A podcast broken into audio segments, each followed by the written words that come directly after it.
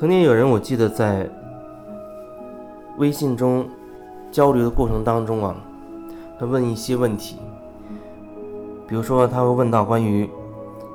我的状态，比如说我说我会给别人做个案，有收费的情况，那么他可能会问，他说通过疗愈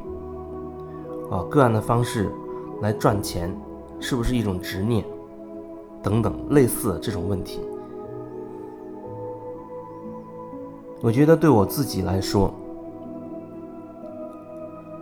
最重要的、最重要的，或者说最明确的一个方向，就是做回自己。我跟很多人也这样表达过，包括在订阅号的首页的那几个那个文字当中啊。都分享过关于我自己的这些感受，做回自己，或者说成为完整的自己，这是最大的方向，不会改变。所有的一切都会为之让路。然后在这个过程当中，有人信任我，他觉得我可以帮到他，我又觉得我可以提供这个协助。那么，所谓的帮忙帮别人，那是一个顺带的过程。这个这个很重要，这像一个核心的思想一样，像你一个大的方向一样，你这明确的自己要什么，你才会制定出相应的哦，你要怎么做，你要怎么做。所以最明确的就是做回自己，其他的都是顺带着，包括收费的这种个案的方式，它是一种方式，它是我收入的来源。当然，还有更多的是没有收费的，比如说通过网络这样交流，通过各种方式这样的这样的交流。那天我还在说，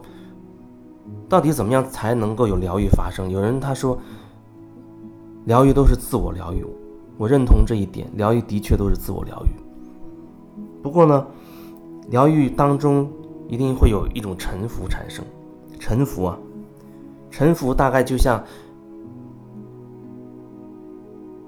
我同意，或者是呃，我对一切说是的。有一本书叫《对一切说 yes》，是的，是的，是这样的。那表示一种接纳，一种一种承认哦，事情就是这样。它有一种很深的沉浮在里面。疗愈首先你要有有这种沉浮。有这种臣服，无论你是通过做各样的方式，比如说你相信我，愿意对我敞开，这意味着你对我有一定的臣服。我的一些东西可以深入到你的内心去协助你，那疗愈会发生。当然，对你自己而言，是你内心你自己愿意打开那个开关，敞开你自己，选择信任和接接纳。所以，的确，疗愈是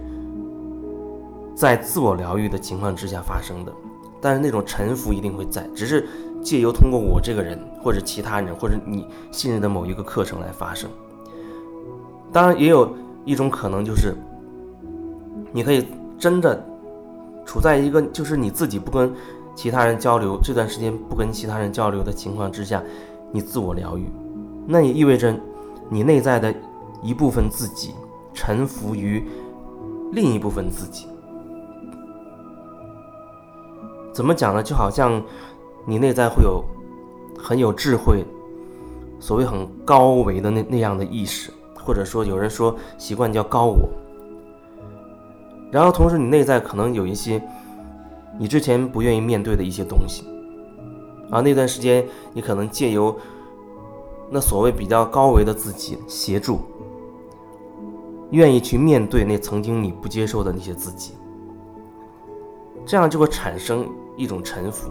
啊，你愿意去看他，愿意你低下头来去看他，这也是一种臣服。但是一个人他不可能说，在完全与外界所有关系隔绝的状态之下发生这种事情，因为人毕竟是处在一个整体之中，你无论如何都会和外界和你之外的。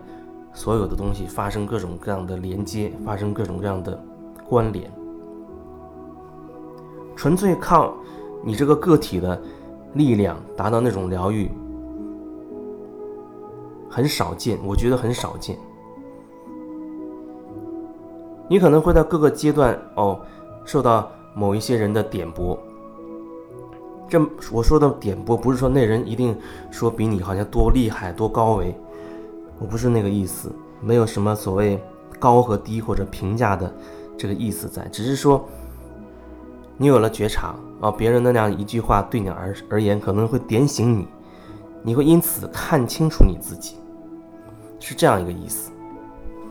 当然也有可能像通过现在的一些疗愈师的这种这种方式，收费的方式，收费的方式，我一直都说它有一个特点，因为钱对于很多人来讲很重要。当提到说哦要你去花钱做一件事的时候，你可能会开始好好考虑考虑，啊，问问自己。就像以前在做沙龙，免费沙龙，来很多人，可是大家都忙自己的事情。真的是个免费的沙龙，大家都忙自己的事情，玩自己手机的，呃，跟私下里跟别人去说话的。沙龙过程当中，可能有人想走，抬腿就走了，最多就打一个招呼。可是当你说哦，这次沙龙我要收一百块钱一个人了，哎，你发现首先来的人他可能会减少，另外你在来之前的人他会考虑，哟，一百块钱，我得了解一下这是什么沙龙，它有没有主题。或者他没有主题也可以，我有没有感觉？哎，对里面那个那个带领沙龙的那个人是不是挺有感觉？等等，你会对自己，你会有一个确认，就是确认，这是让你花钱的时候，你会对开始去确认它，觉得这个钱花出去所谓值得不值得？那如果说你要买一个房子了，啊，上百万，至少几十万的时候。你恐怕真的也要去确认，你要去看哦，这楼盘喜不喜欢，那个地段怎么样，周边的配套怎么，你会更多的去了解，然后看看是不是真的合自己的心意。你要去上一个课，你要去参加一个沙龙，你要找某一个人做你的个案，基本上你愿意花钱，至少有有一种。有一个层面的意思是说，哦，你愿意对这人臣服，至少是有所臣服。意思就是说，你愿意相信他，信任这个人。你信任就会导致你会对他一定程度的敞开你自己。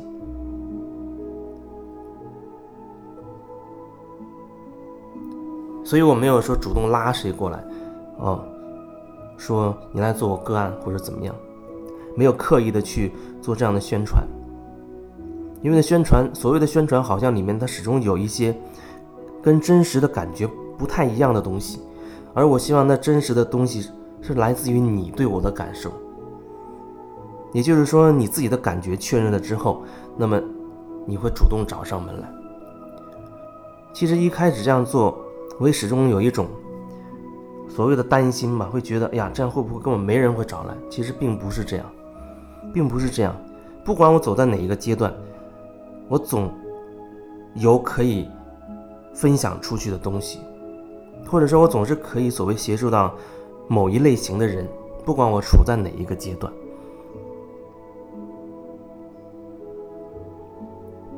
所以后来慢慢慢慢的，我也觉得这也不会对我制造多大的担心，我只要顺其自然就好，顺其自然，找自己的感觉，就像那个订阅号。确认把它开通之后，我在想哦，要不要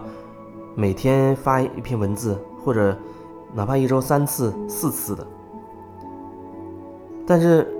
实际上，我还是要按照我自己的感受去做。所以实际上发生的事情就是，有时候一周可能才一篇，有时候一周可能两篇、三篇，也有时候两周也没有一篇。可能到现在为止，又有至少有两周时间没有没有发文字。因为我觉得好像写文字没有语音呢这么这么方便，说一说就好了。那个好像还要在键盘上去打字。文字是一种感受，语音也是一种感受。在订阅号上，基本上我是把喜马拉雅的某一个语音会调到上边，然后下面加一段文字的分享，那个文字跟语音本质上没有什么关联，所以你也可以听着语音看文字，你也可以以你喜欢的任何方式去对待都可以，啊，反复听语音也可以，反复看文字也没有问题，都是一样的。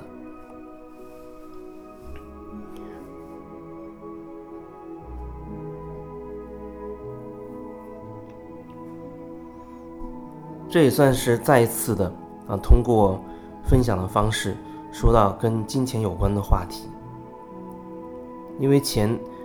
对于所有人来讲，包括我自己来讲，是一个很大的一个功课，真的是一个很大的功课。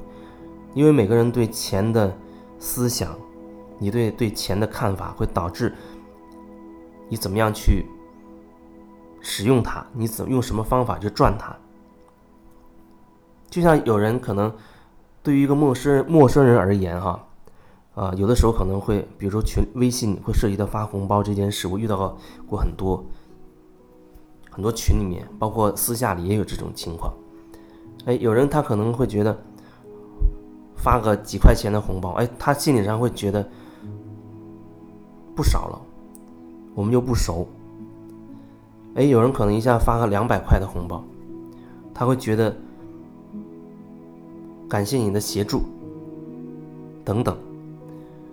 这不是一种比较，只是说这两种现象存在。然后我也同样面临着给别人发红包这状态，就像有一次有人问我啊，让我发红包给他。其实我并不了解具体的情况，因为毕竟现在还有很多在网上好像。呃，跟发红包有关的一些所谓的假的一些东西也有，但对于我来说，真假又能怎么样？然后有感觉我就发了，那天确实就发了。然后当然也有遇到过我没有发的，我会告诉他我的想法，我想了解为什么会这样啊，我就开始跟他很详细的去去去探讨发红包这件事情。所以跟钱有关的东西，它会让人产生很多想法。有人觉得，所谓没钱就是，啊，他一个可能收入一两万，他也觉得没钱，他会觉得要生活啊，每天每个月必须的开销啊，可能还有一些贷款呢，啊，剩下五千块一个月，他也觉得没钱。有人可能他情况也差不多，但是他会觉得自己。还不错，就像我说过，我遇到过那个已经身价过亿的人，但是他却活在痛苦之中。他没觉得自己有钱，也没有觉得自己没钱，他只觉得自己的钱好像够花，但是想赚更多钱。可是他花钱的时候却非常的痛苦，因为他不知道自己到底喜欢什么。所以，关于钱会有各种各样的想法。关于钱啊，有各种各样的想法。